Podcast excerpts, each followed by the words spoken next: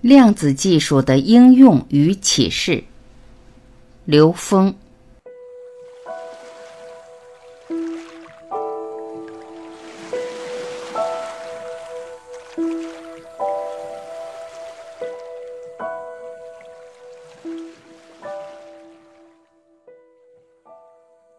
量子技术的重要作用：往上无限的延伸，往下呈现现实。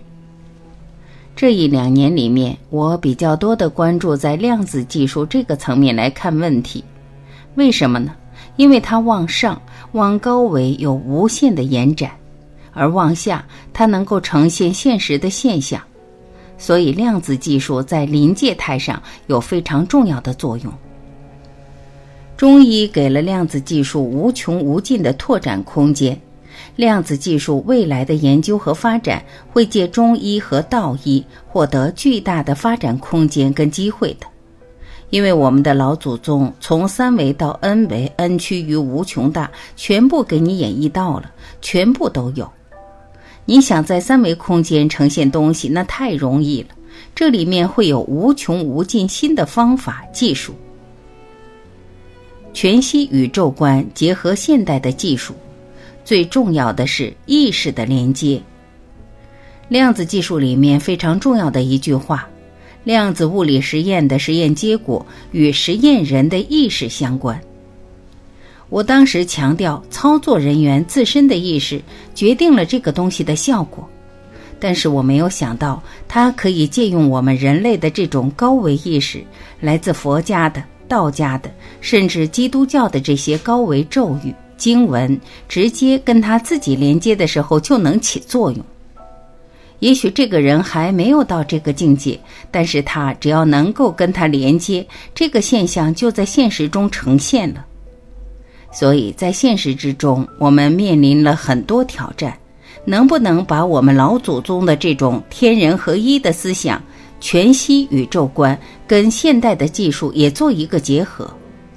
我们不是去用现实的表象否定，相反的，是因为老祖宗给了我们跳出三维认知、纵向提升的这么一种可能性。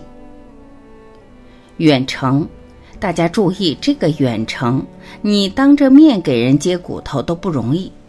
其实到量子层面上，到全息能量层，这个空间其实不存在距离，距离是我们自己创造的，是我们的意识创造的。在一个质点里面，所有东西都在那儿了。当我们真正能至心一处的时候，一切宇宙智慧在这一点上的演绎，完全是被我们内在驾驭的。修炼，一个是提升维度，一个是至心一处。打开智慧的钥匙，建立科学语境的意义。人总是需要有一个逻辑体系让他去依托，每个体系都有它自己的特点和优势。三位一体的能量、物质和信息本质其实全是能量波。当然，在这儿再强调一遍，我说的仅仅是一种描述，不是真理。因为当我说的是真理，一切就是能量波的话，等于把大家带入了一个误区。因为所有的描述都不是本质，都只是对本质的一种描述。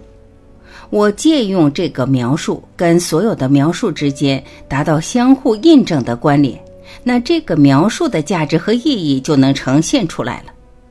如果这个描述是独立的，跟其他描述无法对接、无法关联的话，那它也不过是一门学说，只是一个系统而已。我们现在只是借用这个系统，相对来讲它通，但不俗，它是相通的。有人说：“你能不能用更通俗的语言说呢？”对不起，你只要一落到俗的，分别就特别多了。俗语它有它的文化背景在那儿，我用这个文化的俗语说，这批人能明白；我用老北京土话说，北京人听得挺过瘾。但是出了这个区域，别人怎么能听懂？所以它是俗，但它不通。所以我们要让它尽量先通了，然后那个俗它是应运而生的，它跟谁、跟什么人，这个话自然能用他的语言表达就行了。这就是三位一体能量。我们借用能量波的概念。过去二三十年，借用这个概念来做对话解读的时候，给了我很多的启发。未来的一两年内，我们会把这个理论作为一把打开智慧的钥匙，也就作为一个基础课，希望更多的人能够从中受益。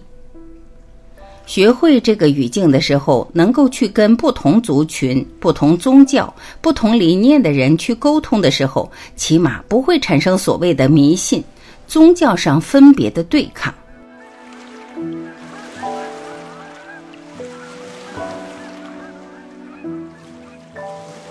感谢聆听，我是晚琪，再会。